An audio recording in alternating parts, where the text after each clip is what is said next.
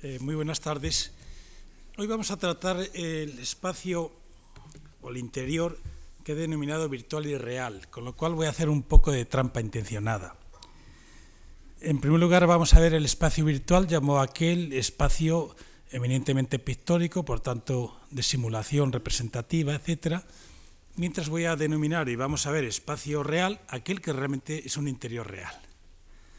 Con la particularidad de que ese interior, real tiene mucho que ver con el interior virtual, particularmente con algunos interiores virtuales. Es decir, que voy a jugar, por tanto, ahí con trampa. Eh, y tendré que desplazarme desde el momento. El interior no es un género muy abundante con relación a, lo que, a los otros, o, una iconografía muy abundante con relación a las que ya hemos visto, pero sin embargo me parecía que era interesante este juego porque ahí se ve eh, cómo se producen eh, trasvases, transposiciones entre, entre la virtualidad y la propia realidad del interior. Por otra parte, si tuviéramos eh, que tensionar las dos concepciones del interior que observamos en la realidad, bueno, el interior es un género artístico bien conocido en la tradición pictórica, no hace falta ni decirlo, con grandísimos desarrollos tanto en Italia como, como en Flandes, por ejemplo, eh, y con escuelas eh, también bastante diferenciadas en las cuales vuelve seguramente a reproducirse esa dualidad entre los, los, los linearistas y los coloristas, ¿no? decir, que es una, bueno, esto está bastante estudiado en el arte clásico, muy estudiado, mejor dicho, el tema de los interiores, ¿no? Hablo ya solo de los más conocidos y obvios como eh, Vermeer y compañía, sino en general todo el tema del interior es un motivo clásico por antonomasia de todas las, de todas las escuelas pictóricas, ¿no? Y mientras que, como digo, la modernidad pues tiene unas ciertas intensidades escasas, posiblemente algunos impresionistas y después eh, sobre todo Matisse, y algunos interiores esporádicos que, van a tener influencia en otras direcciones y son las que quiero destacar. Pero si, tuviera, si tuviéramos que debatir este, este, esta, esta iconografía del interior moderno, o del interior en general, yo la situaría entre dos extremos, que sería el interior burgués por un lado y el interior moderno por otro. Y para ello eh, voy a glosar unas palabras de Walter Benjamin en Experiencia y Pobreza, un ensayo como otros de Benjamin, pues muy bonito, yo soy personalmente muy benjaminiano, me gusta mucho, eh, un ensayo de 1933, eh, que también se ha utilizado en los análisis contemporáneos sobre la represión del ornamento en la arquitectura y particularmente en el interior de las arquitecturas. Cito para comenzar estas palabras de Benjamin. Si entramos en un cuarto burgués de los años 80, se refiere a final, al 80 del siglo XIX, claro, da la impresión, o la impresión más fuerte será, por muy acogedor que parezca, la de que nada tenemos que buscar en él. Nada tenemos que buscar en él porque no hay en él un solo rincón en el que el morador no haya dejado su huella. Chucherías en los estantes, velillos sobre los sofás, visillos en las ventanas, rejillas ante la chimenea, etcétera, etcétera.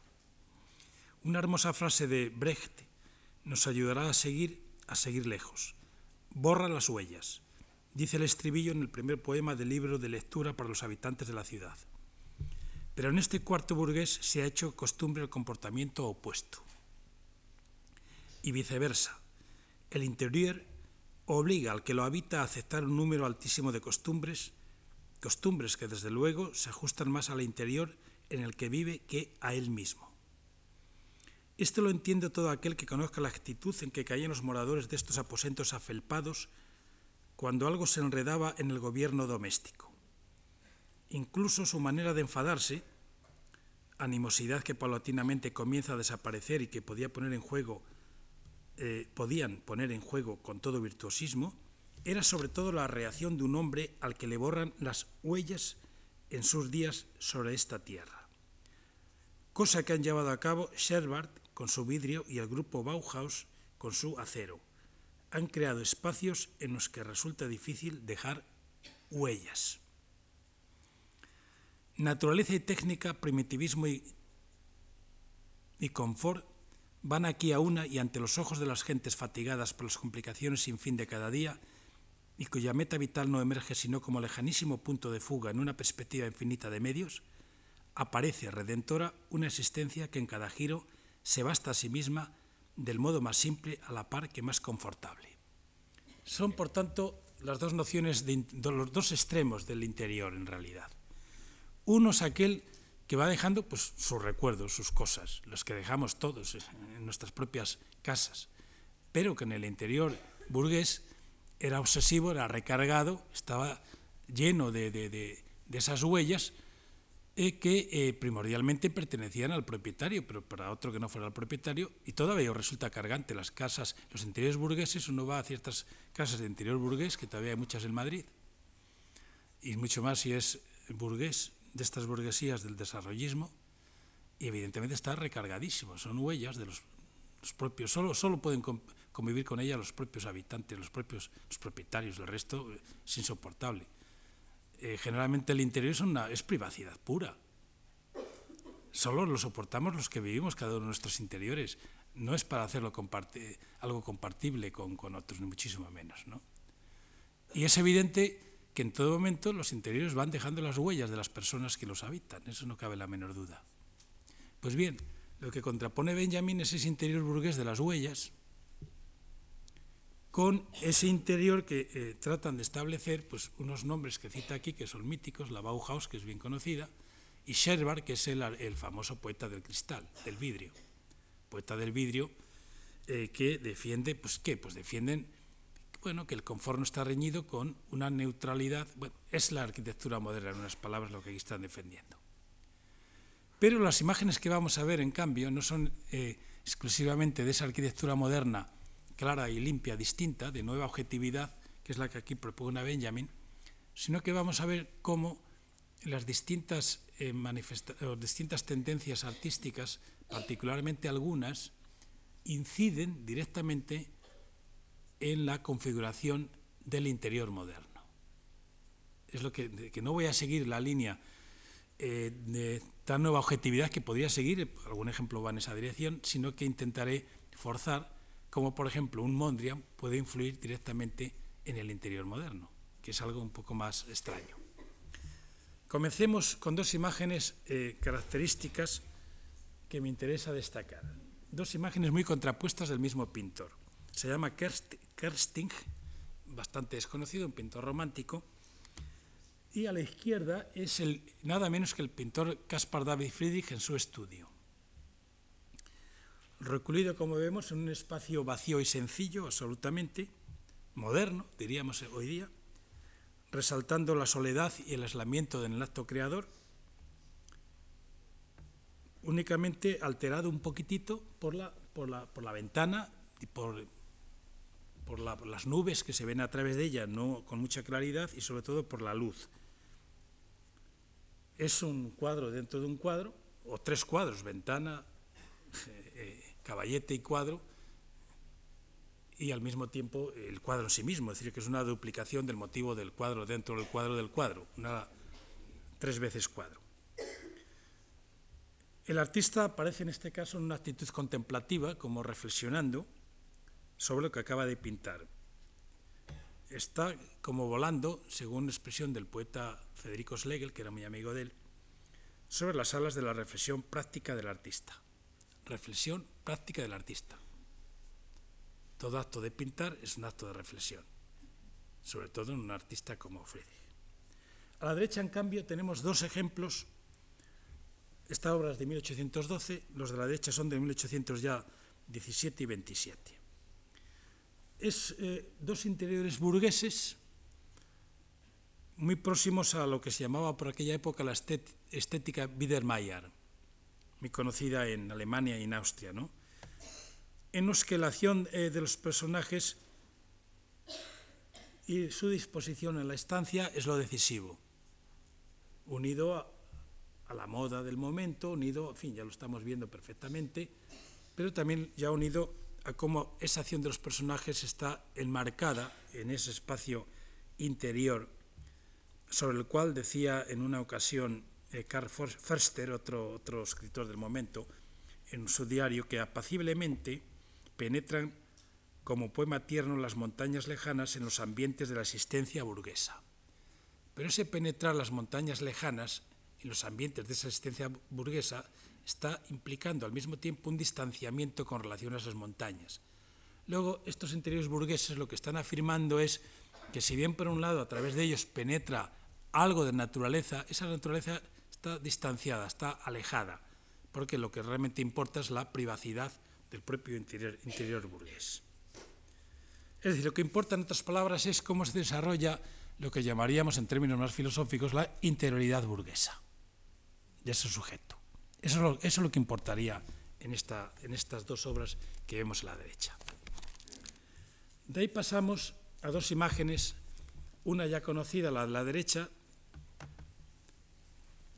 la de Monet en el bar en la Folie Verger del año 81, y la de Degas, o Degas, la clase de danza de 1872, esta de la izquierda.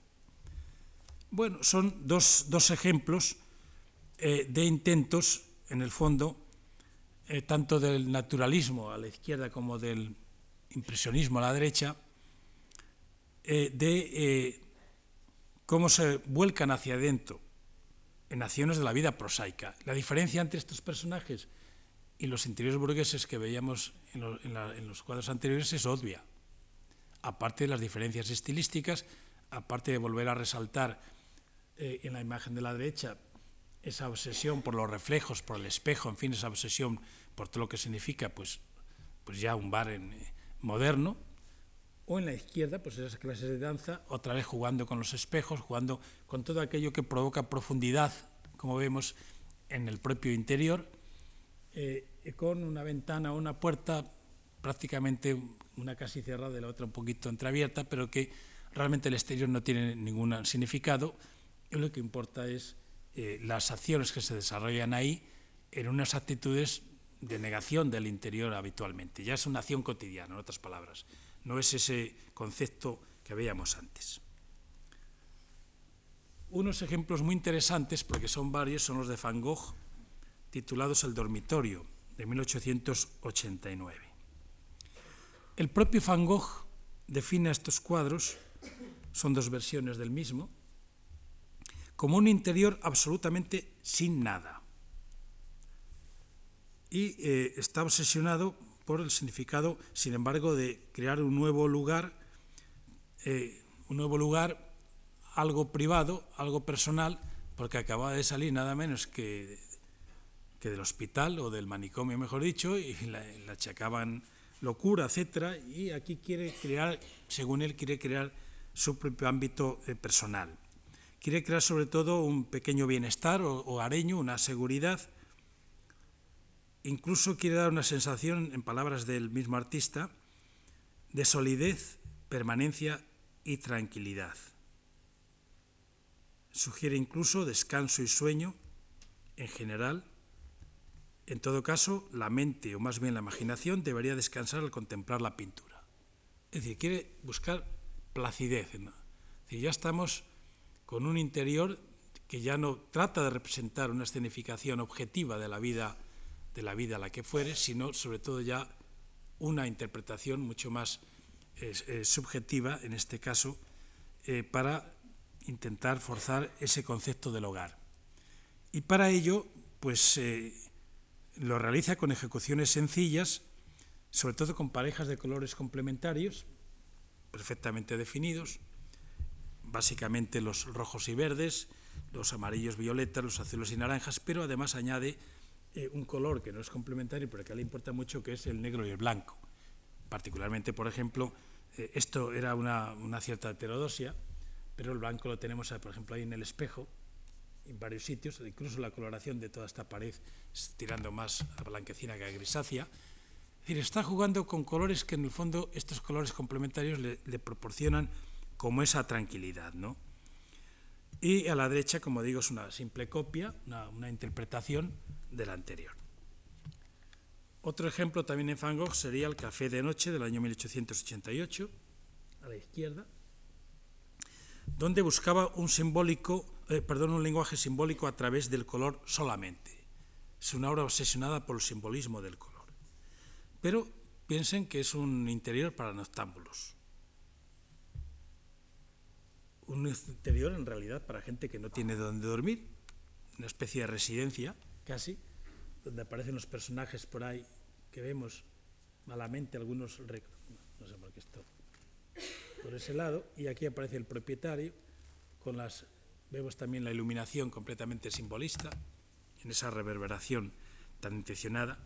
Dice el propio, el propio Van Gogh, por todas las partes hay un choque y contraste entre los verdes y los rojos, más dispares, en las figuras de los holgazanes durmiendo, insignificantes en la habitación, triste y vacía, en violeta y azul. Dice atmósfera como la de una caldera del diablo, de un azufre pálido, como los poderes de las tinieblas de una taberna. Y es que curiosamente esta, esta obra de, de Van Gogh está inspirada en dos novelas, pero sobre todo en una, que es El poder de las tinieblas de Tolstoy, y asimismo en una Asomoa, que es la taberna del propio Zola, y que es un motivo explícitamente referido a dar esa sensación un tanto de desamparo, de abandono, etc. Sin embargo, la obra que tenemos a la derecha, que es de, Gauguin, a pesar de que el personaje simula un personaje de, de Tahití, pero es una obra mucho más, un interior mucho más equilibrado. En el fondo es un interior dividido en planos bien sencillos, se ve con, perfectamente, con un cierto vuelco espacial hacia adelante, mucho más marcado por eh, la moda clarísimamente orientalista que ya hemos visto en otras obras otros días. El gozo con el interior lo, posiblemente lo protagonizan dos artistas, eh, Pierre Bonnard, que es un artista gozoso, de exaltación, de luz, de color, un artista mediterráneo, absolutamente, y por supuesto, como decía eh, César, perdón, Matisse. La ventana abierta de Matisse es la imagen que tenemos a la derecha del año 1905. Despertó una gran controversia en el Salón de Otoño, como ya era habitual, y en ella observamos como una dualidad que le gusta mucho a, Matisse en este periodo, una dualidad el mundo exterior de la naturaleza, vemos que es un mundo tratado a la manera impresionista, neoimpresionista, pero de línea larga, más que de, más que de mancha, mientras que, sin embargo, lo que es propiamente el interior está tratado eh, eh, más eh, a base de unos colores planos, en la línea estrictamente fobista, con pretensiones de provocar una espacialidad porque si hubiera, si hubiera definido seguramente el, el, interior y el exterior de la misma forma, hubiera quedado fusionado, no hubiera habido espacialidad, hubiera quedado agotado una espacialidad. Interiores de Matisse se multiplican durante años. Aquí tenemos un interior muy decorativo, en la fase decorativa, eh, de otras obras que ya veíamos el otro día eh, donde en realidad aprovecha el interior para, una, para ofrecernos una exaltación del arabesco. El arabesco, por otra parte, es una figura ya artística que viene desde Goethe y los románticos, que convierte al cuadro en enormemente abstracto porque a través de las fluctuaciones y evoluciones de la línea, claro, lo va alterando profundamente. Y a la derecha tenemos uno de los pocos interiores que conocemos de Kandinsky, del año 9, que es absolutamente matisiano y fobista, por supuesto. Es una, obra, como digo, mm, extraña, porque no, no, no suele prodigarse Kandinsky en interiores. Yo creo que es de los pocos, yo no recuerdo ningún otro. El año 11 nos ofrece el propio Matisse, Taller en Rojo, que es uno de los ejemplos también de composiciones decorativas y donde lo que tiene más importancia es precisamente cómo el interior se convierte en una, en una potente saturación eh, cromática de armonías en rojo. Y además aprovecha eh, para dentro de ese clima tendencioso, hasta más no poder, pues dar un repasito a todas las obras importantes que había realizado hasta entonces, entre 1905 y 1911. Es decir, que es un, taller eh, autobiográfico totalmente, donde la representación de las obras es accidental, está hecha de una forma muy ligera, muy, a modo de esbozo, y lo que importa es cómo todas esas obras se mueven en el clima de ese taller rojo, que es un clima de saturación cromática que acaba siendo inevitablemente también simbólico, que es, como veíamos, que Matisse lo que defendía ante todo es la condensación cromática, la condensación de las sensaciones de, colores puros. Y esto pareciera que es una, una conciliación entre esta tendencia perceptiva del propio Matisse y la tendencia simbólica que encarna eh, o que eh, se filtra a través del hecho de que toda su obra se ve envuelta en ese, en ese clima. Es un clima, por tanto, también eh, que se convierte en subjetivo. Y a la derecha es una pieza extraordinaria, poco conocida, porque es la ventana abierta del año 14, unos años después en Collioure. Matisse fue renuente, como sabemos, al cubismo, fue renuente a la abstracción. En este periodo ya se conocía la abstracción y, sin embargo, Matisse, fíjense qué diferencia entre esta imagen de la derecha y la misma ventana de Collioure que acabábamos de ver el año 5. Porque aquí lo que la ha reconvertido, incluso la, ha provocado un efecto como nocturno, simulado completamente, es una, una un área cromática de, de una, bueno, de una modernidad posterior asombrosa porque está siendo una anticipación de lo que será la pintura contemplativa norteamericana después de la Segunda Guerra Mundial. Este cuadro, yo si lo tuviera que elegir, eh, cuando se habla de la influencia de Matisse sobre los expresionistas abstractos, pues yo me, me, permitiría elegir únicamente a este cuadro, porque con el resto no tiene nada que ver. Pero este cuadro sí, es un cuadro que está ya bordeando, como vemos, ese interior convertido en abstracción a través de la exacerbación eh, de, los planos, la continuidad de los planos eh, verticales y al mismo tiempo la saturación cromática tan potente.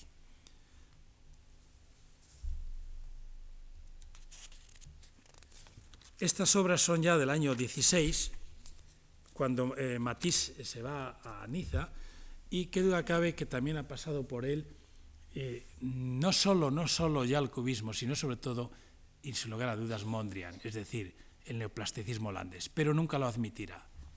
Lo que hace es reconvertir cada vez más, ya vemos, geometrizar toda la obra, pero sin renunciar ni al naturalismo, ni renunciar a las áreas cromáticas que venía practicando, pero nunca con esta nitidez. Fíjense este trazado, este trazado es, inconcebible en la fase anterior, incluso estas composiciones casi a través de rectángulos que tienen las dos obras bueno, ahí el tratamiento de los espejos, la misma línea que veíamos antes en Van Gogh. Pero toda esa geometrización es una geometrización donde está, está recibiendo lecciones, sin lugar a duda, de esas primeras experiencias sobre, sobre la, geometría y sobre, sobre la geometría eh, oculta, en este caso del interior, como puede ser la geometría oculta del paisaje, que está practicando por otra parte Mondrian, como veremos en los próximos días. Eso no está para que, a su vez, bueno, él siga con sus motivos, porque aquí sí que las huellas del artista están siempre presentes, Matisse nunca renunciará a ellas, desde luego, eh, pero en una interpretación eh, francamente brillante, estos contrastes de cromatismo, esos negros profundos, con, esos rojos, esos grisáceos o azulados, etcétera, claro, son, son contrastes que continúan la trayectoria de los colores puros eh, del primer fobismo, pero más construidos, más construidos. También ha influido bastante como el, Mondrian por un lado, pero por otro lado también el propio Picasso, es decir, la sombra de Picasso está presente en todos ellos, pero de una forma siempre indirecta. Nunca lo reconocerá, ni lo reconocerá uno tampoco de una manera explícita. Sin embargo, cuando llega a Niza, eh, eh, ya los anteriores están hechos en el Mediterráneo, pero a partir de finales del 17 eh, se traslada directamente a, Niza y lo único que lleva consigo es un pequeño maletín y el violín, porque él era un gran aficionado a la música y tocaba el violín. Incluso cuenta la anécdota que fue a una, a una pensión y tenía que tocar el violín incluso en el cuarto de baño porque en el resto de los lugares molestaba a los demás y hasta que por fin ya encontró un lugar apropiado y está tocando el violín, que en este caso es eh, su hijo, pero no importa, y que realmente esto sí que es una, una metáfora de todo, una metáfora de cómo interpreta él la, arquitectura, eh, cómo la naturaleza y el rigor abstracto se concilian al mismo tiempo con, con casi con las cuerdas musicales, en fin, es un, es un manifiesto de su propia personalidad, es el cuadro posiblemente más autobiográfico de Matisse eh, en este interior, a pesar de que él no sea el, personaje que ahí aparece representado. Mientras que la imagen de la derecha pues son una vez más los cuadros estos gozosos de interiores de Niza, que fueron duramente criticados en el periodo, fueron asociados e identificados con las atmósferas de Bonnard y de Vuillard, fueron criticados muchísimo, particularmente nada menos que por, por Cocteau, o por un crítico pintor, a su vez muy conocido en el momento, André Lotte. ¿Y por qué eran criticados estos cuadros de la derecha? Estos no fueron criticados, curiosamente, pero aquel fue muy criticado. Aquel y la serie, luego veremos, me parece que hay otro, pues eran criticados ante todo por el predominio absoluto, una vez más, del color después de esa geometría cubista que ya se había acostumbrado el ojo, ojo parisino, el ojo francés, y además esa geometría cubista por estos años estaba transformándose en, la propia tradición francesa de, claridad y de orden. Por eso, claro, este cuadro era mucho más coherente con el momento que aquel cuadro. Aquel cuadro poco se, se va de las manos de esa recuperación de la tradición, cuando yo personalmente pienso que realmente lo que era más mediterráneo y más de la tradición es este, pero en ese momento se interpretó al revés. Sobre todo se, se le achacaba un gran, el gran desequilibrio que podía provocar en los, en los alumnos, en los jóvenes, eh, para percibir eh, a través de esas veladuras cromáticas tan intensas la propia tradición francesa. Hay que pensar que Matisse tenía una academia muy importante de pintura a la que acudían todos los artistas modernos, mucho más que a veces a la, a la Escuela de Bellas Artes, y que por tanto aquel ejemplo que estaba introduciendo en la pintura de Niza molestaba muchísimo a, lo, a los académicos, e, por un lado, y por otro a los modernos, eh, porque también rompía eh, esa tradición constructiva que, vemos ahí. Bueno, la serie de Niza es una serie muy numerosa de interiores, estos son todavía del año 16-17, pero se extienden hasta los años 20, eh, y, y, gracias a ella, pues Matisse se convierte, como digo, en el gran pintor de interiores de, todo, de toda la modernidad, de la primera modernidad. Pero vamos a pasar a otro bloque, más extraño, que es eh, cómo el interior también tiene una presencia interesantísima en De Quirico y en la pintura metafísica. La imagen de la izquierda se titula Interior metafísico con gran fábrica, es del año 16. Una vez más es un interior, como observamos, donde está el cuadro dentro del cuadro, pero dentro del cuadro está en un espacio, en un interior, completamente atribulado, completamente descoyuntado por los diferentes mm, enfoques de perspectiva eh, que tiene De Quirico. De Quirico es un personaje eh, muy complejo. Eh, fue interpretado facilonamente como un retorno al orden, como un retorno al clasicismo, cuando realmente tiene muy poco que ver. Es un personaje que, como se ve muy bien en esta obra, aprovecha todas las técnicas de la especialidad moderna, tanto las, las, las esanianas como las cubistas, solo que con un lenguaje más reconocible, pero a su vez vemos cómo Puebla, Puebla ese espacio de extraños artefactos eh, y a través de esos eh, artefactos que suelen ser también del mundo de la mecánica o del mundo de la geometría, y a través de su colocación dentro de ello y de esas perspectivas espaciales, pues acaba también eh, transformándose en un espacio un tanto flotante e irreal. Es, que es, un, es un artista pues mucho más complejo. Él solo merecería, eh, ya en un curso prolongado, varias lecciones, porque cada obra es un, alarde, un alarde de, de, de, de, trucos espaciales y un alarde, evidentemente, de símbolos. A la derecha tenemos un cuadro de Carlo Carrà, otro pintor metafísico muy vinculado, que había sido futurista, por cierto. Fíjense lo curioso del caso.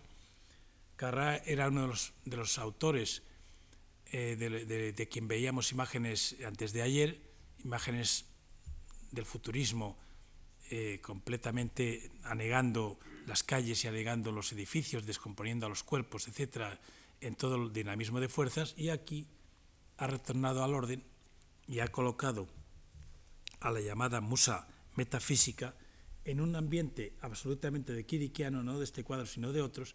El ambiente de quiriquiano siempre se caracteriza, como sabemos, por bueno, todo, todo el, el, maderamen del suelo, eh, con una perspectiva siempre mirando hacia adelante, colocando a, los objetos y a los elementos eh, siempre en un espacio similar, pero al mismo tiempo la estaticidad de, de la musa eh, los objetos que la rodean, que son objetos, una vez más, o bien de la geografía, una vez más, de estos objetos en que todo lo que aparece ahí, antiguos y modernos, acaban siendo eh, objetos que se, se, desenvuelven como en un escenario. Son cuadros totalmente escenográficos. La escenografía sustituye al interior tradicional. ¿no? Incluso se dice que este cuadro de la derecha es un cuadro lleno de alegoría y que tiene que ver con los, con los eh, temas o motivos que había tratado nada menos que Giambattista Vico en La Ciencia Nueva, que es una de las obras clásicas de la literatura alemana, eh, perdón, italiana del siglo XVIII, y que esta obra de la musa, la musa eh, metafísica es una alegoría, ni más ni menos, eh, de eh, esa ciencia nueva que, por otra parte, como sabemos, es una ciencia de la infancia, es una ciencia de la época arcaica. Eh, justamente Vico es uno de los primeros que replantean el tema de lo primitivo, refiriéndose al mundo arcaico mediterráneo con el cual enlaza indudablemente esa figura, junto con los motivos, como digo, que son todos de la, de la nueva ciencia. En esta tradición hasta aparece un artista como Raúl Hausmann, un dadaísta berlinés, en esta obra de la izquierda, eh, que se llama Tatlin at Home, es decir, Tatlin en casa. Tatlin es el gran artista ruso eh, de los más importantes, que surte una gran fascinación sobre los dadaístas alemanes, y aquí una vez más vuelve a colocar todo ello en un ambiente, una tarima totalmente metafísica de Kirikiana, con todos los elementos propios, pues ya lo vemos de aquí, un, una cabeza completamente regida por la máquina, lo que va a ser luego la precisión, el maquinismo, eh, sin atributos a no ser los maquinistas, es lo que tiene en la cabeza el hombre moderno, o hay elementos de anatomía o elementos de geografía, ahí está la pomerama, en fin, eh, todos personajes eh, como eh, entremezclados entre sí a través de esta fragmentación, de este collage que, eh, que utiliza ya el propio dadaísmo, que dan unas referencias ya completamente alegóricas sobre el mundo contemporáneo, sobre el espíritu del tiempo. Mientras que el ejemplo que tenemos a la derecha es la conocida Fresh Window, es decir, la viuda fresca o la vida francesa, jugando con ese doble juego de Duchamp, donde el interior se ha convertido en, pues, en, una, eh, en, eh, en, una ausencia. El interior se ha convertido simplemente en el resto. Eh, ¿Qué es lo que define al interior fundamentalmente en toda la tradición? Pues la ventana. Pero resulta que la ventana, que aquí es ventana construida, ventana real, es recubierta por un hule de color negro, sustituyendo a los cristales, y además se preocupa de limpiar constantemente el hule, como limpiando los cristales. Esa es una, una metáfora de la limpieza para ver, para ver nada. Con lo cual se interrumpe con una especie de, de coitos interruptos de la visión, sobre la cual estaba obsesionado, por cierto, como bien se sabe, el propio Duchamp en tantas otras obras. Esa interrupción claro, del deseo de ver por parte del sujeto y del deseo de ser visto por parte del objeto queda interrumpida radicalmente porque es interior, ni es interior, ni es exterior. Es la absoluta ambivalencia de lo interior y de lo exterior, con la que jugará en otras muchísimas obras Duchamp de una manera mucho más compleja. Pero es una, una imagen muy interesante de, de, de, de, casi casi de llegar al punto final del concepto de interior, llegar a llegar a, por, por, por, por, esa ambivalencia eh, que hace que sea imposible ya situarte ni dentro ni afuera, no hay adentro ni afuera, ni interior ni exterior, ni aquí ni allí, es, es la pura ambivalencia. Además la puedes mirar por un lado o por otro, podría colocarse en medio, aunque está apoyado en la pared, y seguiríamos en la misma. Los interiores, eh, el propio Gross dentro ya mm, en una transición del dadaísmo hacia la nueva objetividad, claro, aquí tenemos un interior espeluznante, o dos interiores espeluznantes, pero sobre todo este, un interior, una vez más, del hombre sin atributos, del hombre del cálculo, del hombre de la medida, del hombre positivista, evidentemente, con todos los elementos de, de, la, de, la, mecánica, de la maquinaria en que se ha convertido el cuerpo, bueno, este es un motivo, el del maniquí o el maniquino, de De Quirico, pero que ya veíamos también el otro día, que está presente en los dadaístas y sobre todo en Gross en concreto, que es dadaísta todavía en ese momento, junto con otras interpretaciones de cubos y de objetos que casi se parecen a los del de purismo de, de, Le Corbusier y compañía, pero a su vez con una geometrización radical, como vemos, de todo el interior, incluso con los planos, es el, es el nuevo constructor, el geómetra, el arquitecto, como queramos, asomando también en el exterior unas arquitecturas ya eh, completamente marcadas por el maquinismo. Es, una obra dura, como es la obra, o la obra de Gross, pero es una obra todavía muy sutil en la distribución no solo de los espacios, también bastante de Kerikianos, como incluso en la coloración, en la posición de los objetos. Vemos que también está utilizando perspectivas múltiples. Es una obra todavía muy atractiva y comparada con aquella que es una obra mucho más dura de Davenhausen, pero que es una obra mucho más evidente, porque además se titula El especulador. Con lo cual, pues no hace falta decir ni que quede tanto el personaje es la representación de, aprovechar los interiores para eh, la tipificación de los personajes. Por tanto, todo el resto está en función del propio título del propio personaje, en este caso el especulador, eh, desde su vestimenta, desde su rostro, desde su actitud, su pose, etcétera, y al mismo tiempo, pues ya vemos que ese especulador está provocando la, la reproductibilidad técnica en la construcción, en la arquitectura eh, contemporánea.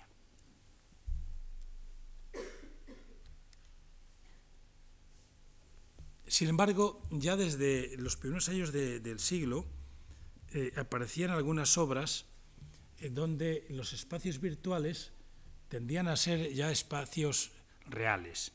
Aquí tenemos una pintura del fobista Raúl Dufy del año 5, que es, como vemos, pues la pintura de un vestíbulo con vidrieras.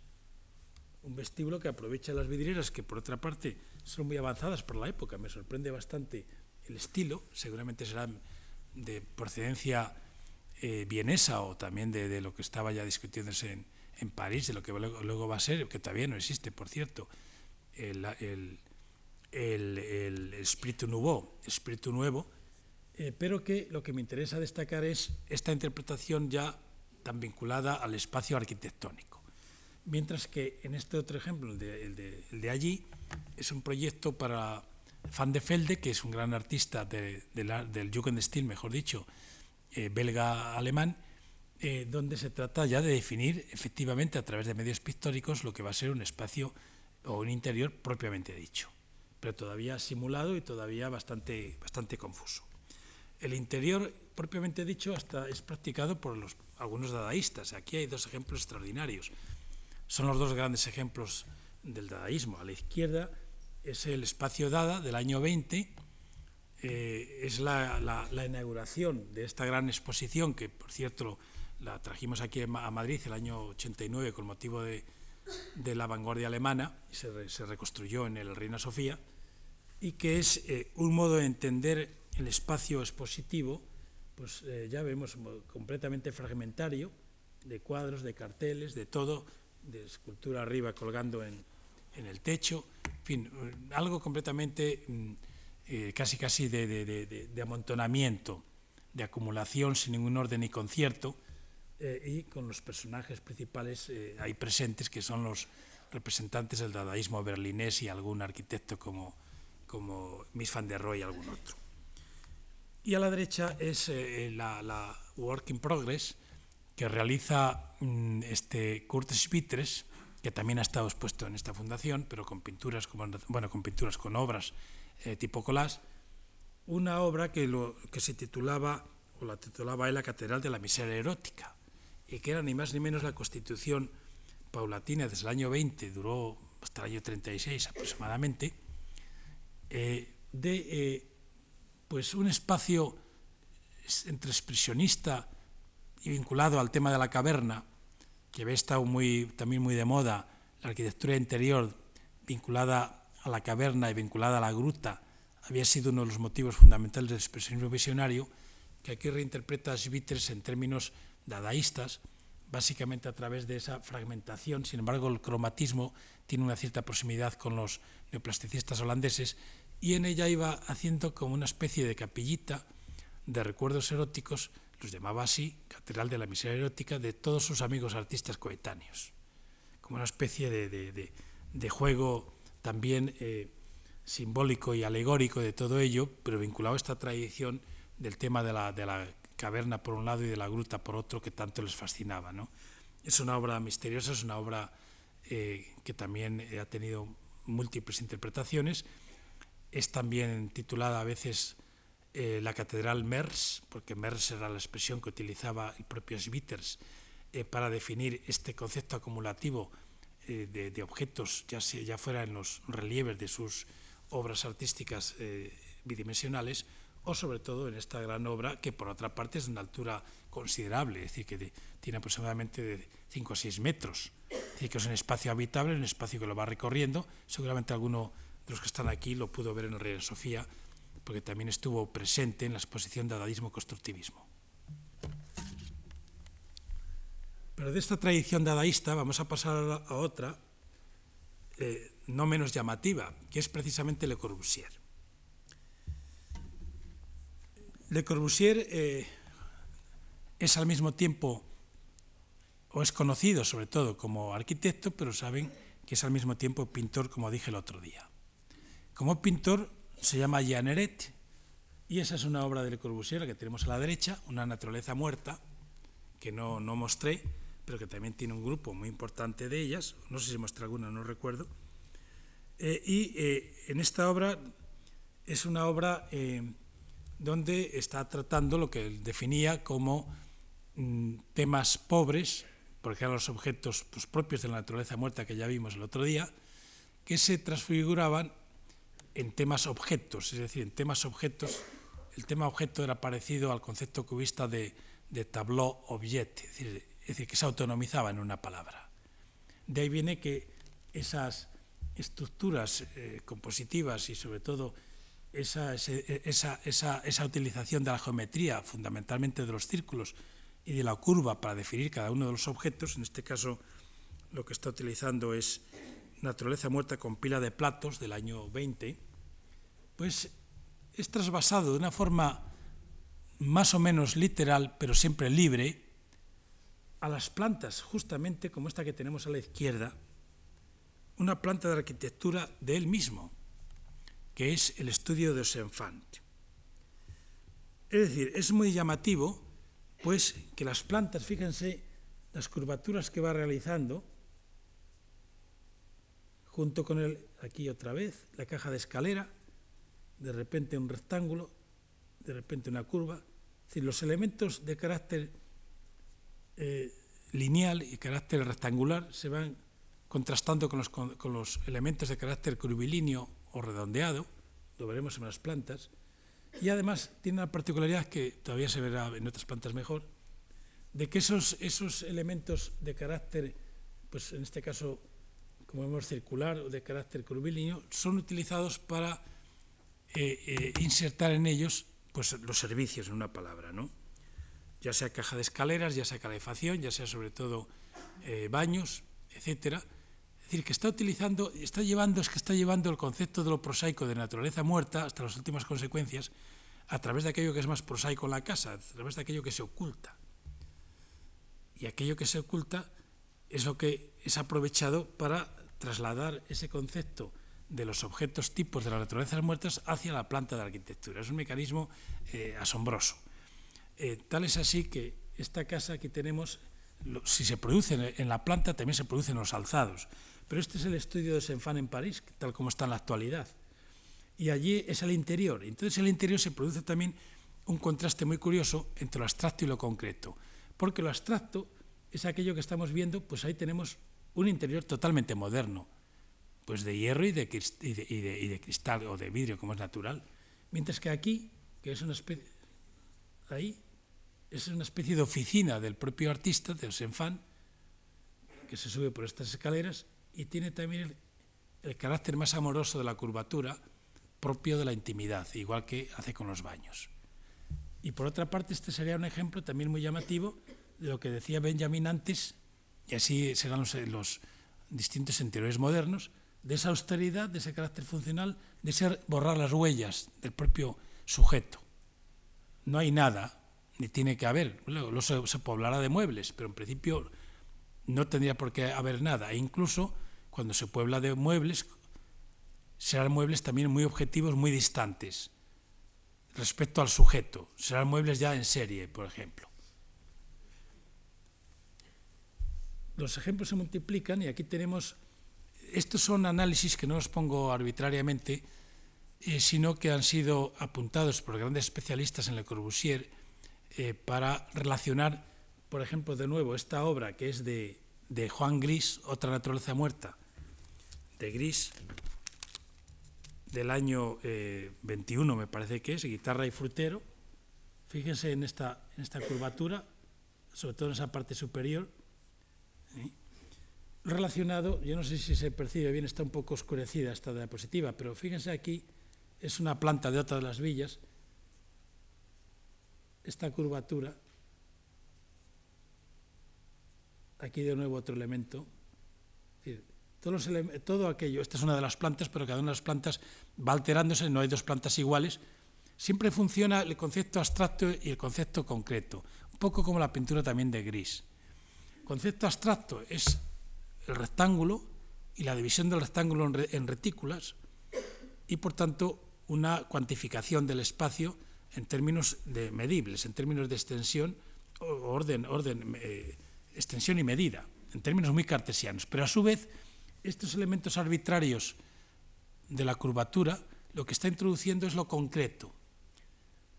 Lo concreto que va acorde también con esas propias experiencias concretas que se realizan mucho más en esos espacios más acotados que en el espacio abstracto general del resto de la casa. Es decir, que haya un juego entre lo abstracto y lo concreto que fascina a Le Corbusier y que hace que, por un lado, tenga como una visión espacial bastante clasicista en cuanto que introduce incluso unos pilotis, unos, unos pilares eh, completamente medidos y rítmicos dentro del espacio abstracto y a su vez esos pilares empiezan a ser abrazados o empiezan a ser alterados por estas curvaturas, por estos jueguecitos que naturalmente definen la, espacialidad en términos, como digo, de concreción.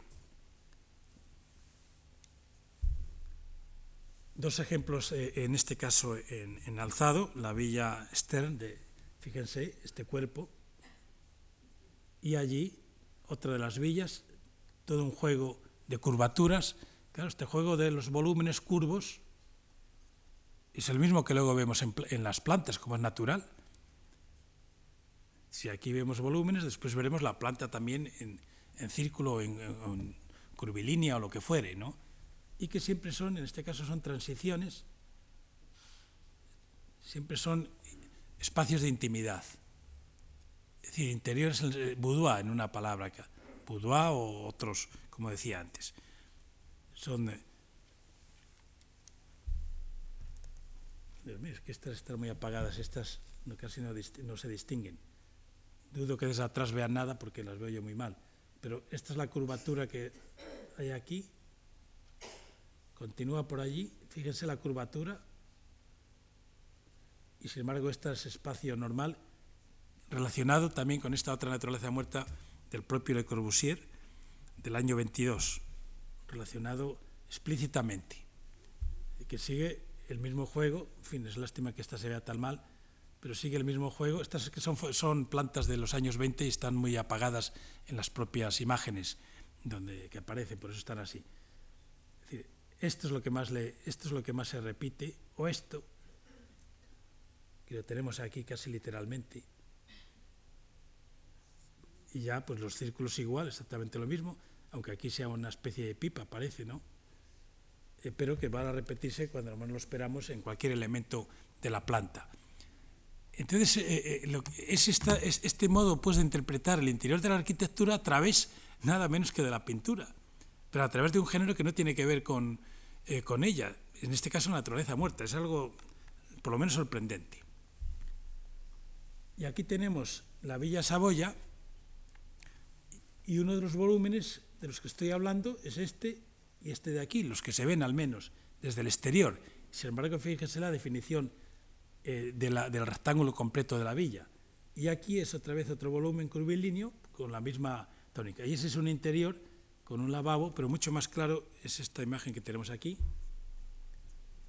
Este es el baño un contraste entre un concepto orgánico, que es este, y un concepto, bueno, esa imagen es extraordinaria, de austeridad completa, de penetración, un interior en el sentido literal del término moderno, desprovisto de cualquier elemento, de cualquier aditamento,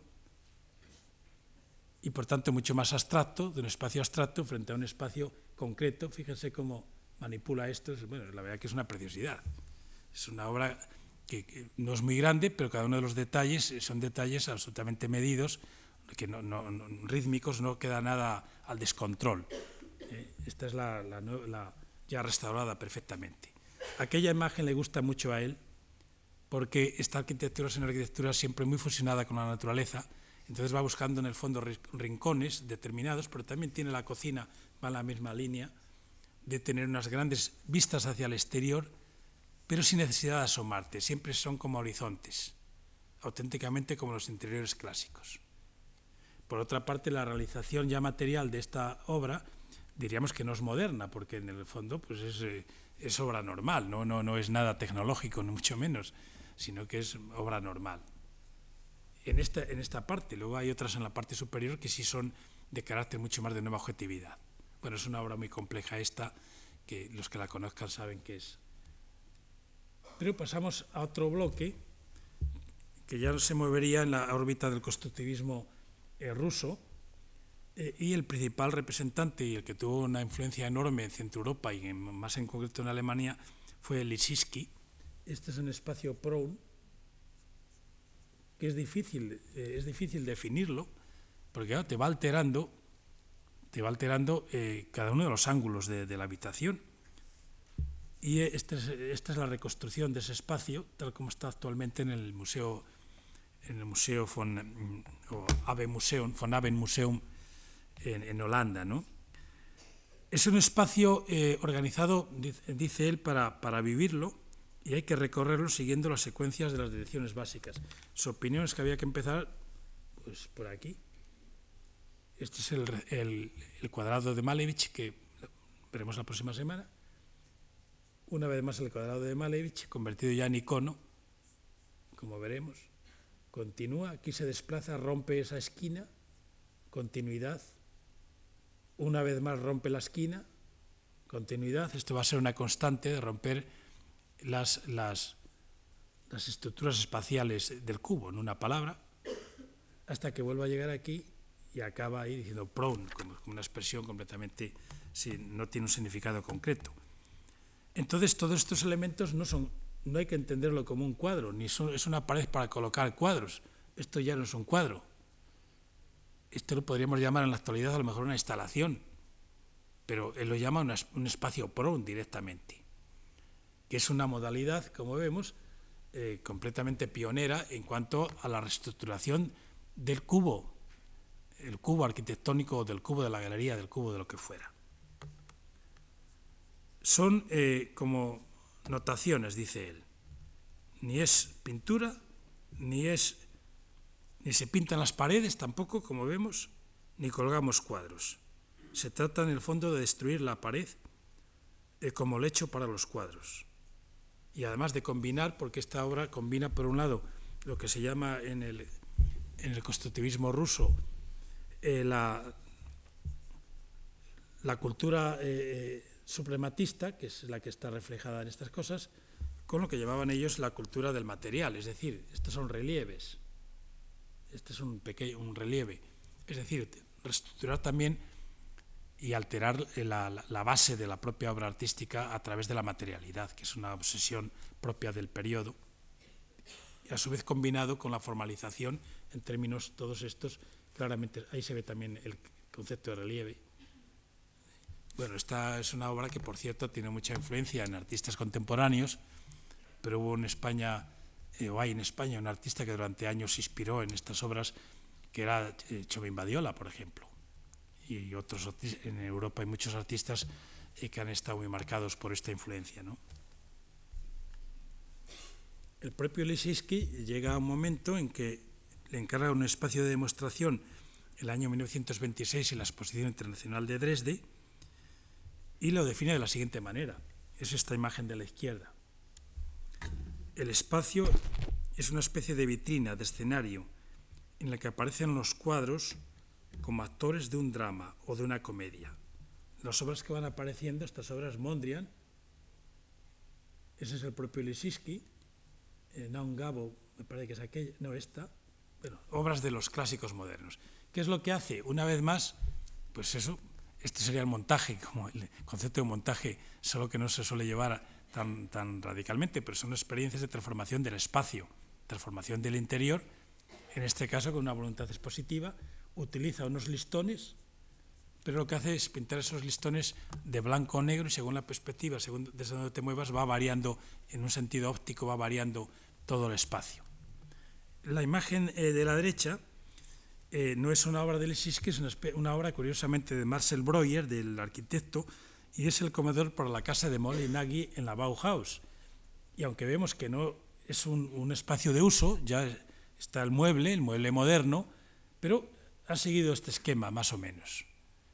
Eh, Lissiski está bastante eh, vinculado a, a, la segunda Bauhaus y por tanto aquí pues ya vemos elemento tal, la silla empieza a formar parte, bueno, la definición de los paramentos es, tiene tanta importancia como vemos como la definición o la presencia de cualquier obra artística en el sentido singular. Y los propios muebles pertenecen al conjunto con, con la misma entidad que una obra de Mondrian. Es decir, es un concepto, es un concepto rebajado de obra de arte total en el fondo.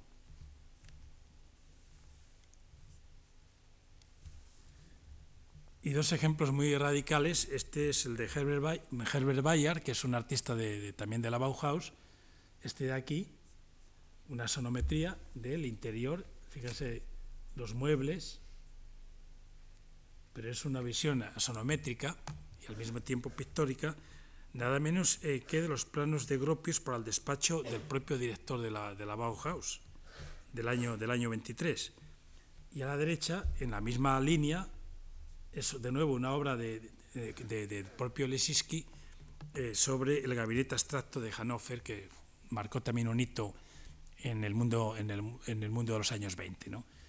Eh, fíjense que son obras todas ellas, por tanto, como muy cerradas, muy articuladas, donde ya no se puede diferenciar entre las artes, donde el interior es una vez más esa obra de conjunto, esa obra de síntesis, y donde todo está interactuando, les gusta mucho la representación asonométrica, eh, tanto a unos como a otros, pues precisamente para eh, producir y para provocar las distintas perspectivas espaciales y que sea inteligible el conjunto, eh, el conjunto de, de, de, del espacio, ¿no? el, el, el, conjunto del cubo. Por lo, por lo tanto, claro, no podían utilizar las perspectivas tridimensionales, eso era imposible.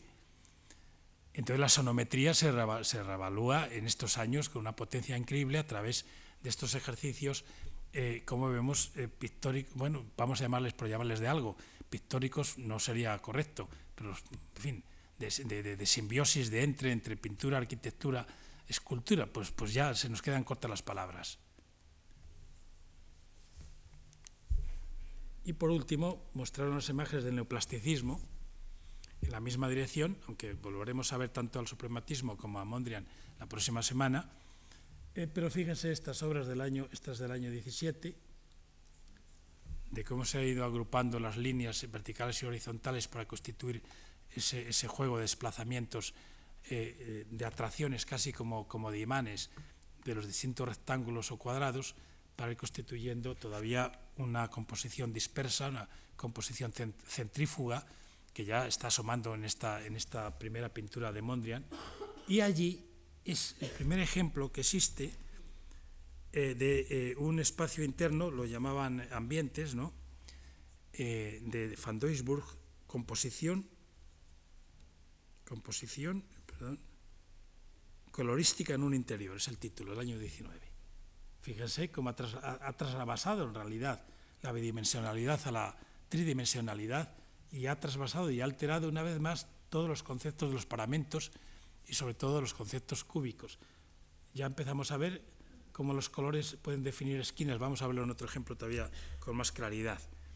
O en este otro, interior dormitorio infantil del año 19 de Husserl, aquí se ve con claridad hasta la alfombra, todo, todo varía en función de, del concepto neoplasticista global.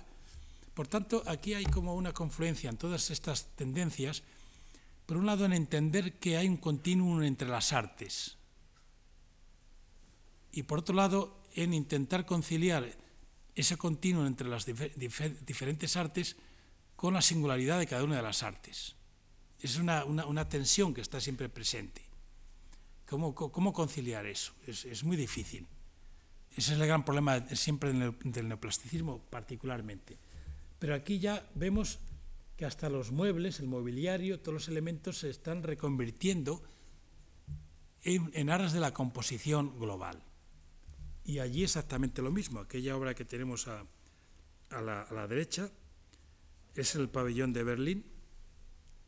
Tres, siempre hay que representarlo por exigencias de las propias, eh, de, claro, de la propia dinámica espacial que generan, siempre hay que representarlo en varias vistas. Por eso el neoplasticismo es tan difícil en la representación. Por ejemplo, la representación única no tiene ningún sentido. En ese aspecto extraen la lección eh, del cubismo analítico en cuanto a la multiplicidad de perspectivas, pero a través del movimiento corporal.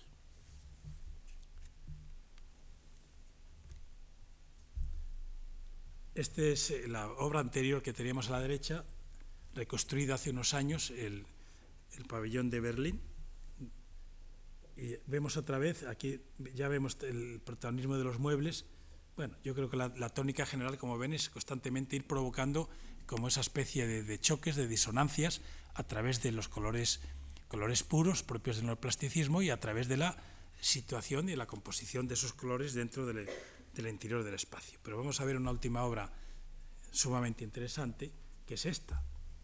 Esta existe, esta obra está reconstruida tal cual, como la ven ahí. Es la casa de Solreder, del arquitecto Rietveld, que está en, Utrecht, en Holanda, un, un arquitecto holandés. Ven este espacio que tenemos aquí, que es un espacio, este esta es una casa muy interesante, que no viene ahora a cuento, pero es muy interesante, porque es una casa que por un lado está manteniendo paramentos modernos, pero todavía de construcción tradicional, a través de paños muy continuados. Fíjense que estos paños son paños mondrianescos, cómo avanza aquí este cuerpo en esa especie de, de, de, de cobertura y esa especie de balconcito, etc. E incluso cómo introduce estos elementos cromáticos, igual que una composición de Mondrian. Bueno, es que es una, una influencia total la, la asimetría que introduce en el volumen, eh, la descontextualización con las casas que hay por detrás, que son casas de este ladrillo holandés negro oscuro, y esto se coloca al final de, de esa casa, eh, realmente es una descompensación de, de, de, disonancias, disonancias tanto volumétricas como disonancias cromáticas, como disonancias de verticales horizontales y disonancias también de los paramentos que avanzan o retroceden, que son de una complejidad eh, donde lo que es el concepto de paramento, el concepto de piel, se ve profundamente alterado y cambiado. ¿no? y a su vez eh, introduce elementos modernos ya, porque elemento moderno sí que se introduce estos, estos perfiles eh, que solucionan esquinas, solucionan ángulos, eh, está, y que lo vemos por dentro. Pero al mismo tiempo por dentro ya empezamos a observar cómo todos los elementos están compuestos con la misma intencionalidad de disonancias y de armonías, y sobre todo de no dejar nada, nada absolutamente al albur, sino que dejarlo todo definido en términos plásticos como esa unidad total. Otras dos vistas de lo mismo. Esta es la, la famosa silla Rietveld, que muchos conocerán, porque se divulga en la actualidad reproduciéndola en pequeñito, ¿no? en maquetas. Y aquí está la subida de escalera. El espacio es tremendamente pequeño, es algo bastante llamativo. No son más de 50 metros cuadrados la planta. Y sin embargo, claro, ese juego de, de, visualidad que está ahí presente pues eh, produce, sin lugar a dudas, una, un dinamismo espacial eh, pues, mm, absolutamente desproporcionado con relación al espacio tan comedido en que se desenvuelve. Y por último, y con esto acabo, dos imágenes, está, está, se ha deteriorado esta diapositiva, dos imágenes de, una obra también de Mondrian del año 26, eh, realizada en, Dresde, que ha incorporado, vemos suelos, techos, de todo. Es una composición realmente muy, radical, de las más radicales. Y allí, de su contrincante, Van Duisburg, eh, en el, restaurante Cinema Dance, que creo que está en Estrasburgo, está reconstruido, junto con también otros murales, otro, otro, otro espacio interno en la Universidad de Ámsterdam, donde lo que se está debatiendo, en este caso, es un problema un poco visto hoy día, un poco infantil, que son las dos concepciones del neoplasticismo holandés, la concepción eh, vertical y, horizontal de Mondrian, que tenemos en esta, en esta primera obra y en todas las obras de Mondrian, o la concepción de la diagonal que tenemos en las teorías del, eh, neoplasticismo, dinámico del propio Van Duisburg. Eh, pero un debate completamente personalizado que en aquel momento poco menos que creó dos bandos y que hoy vemos que sin embargo los dos obedecían al mismo esquema que era la reestructuración del espacio interno de la arquitectura a través de una poética absolutamente pictórica. Nada más. Muchas gracias.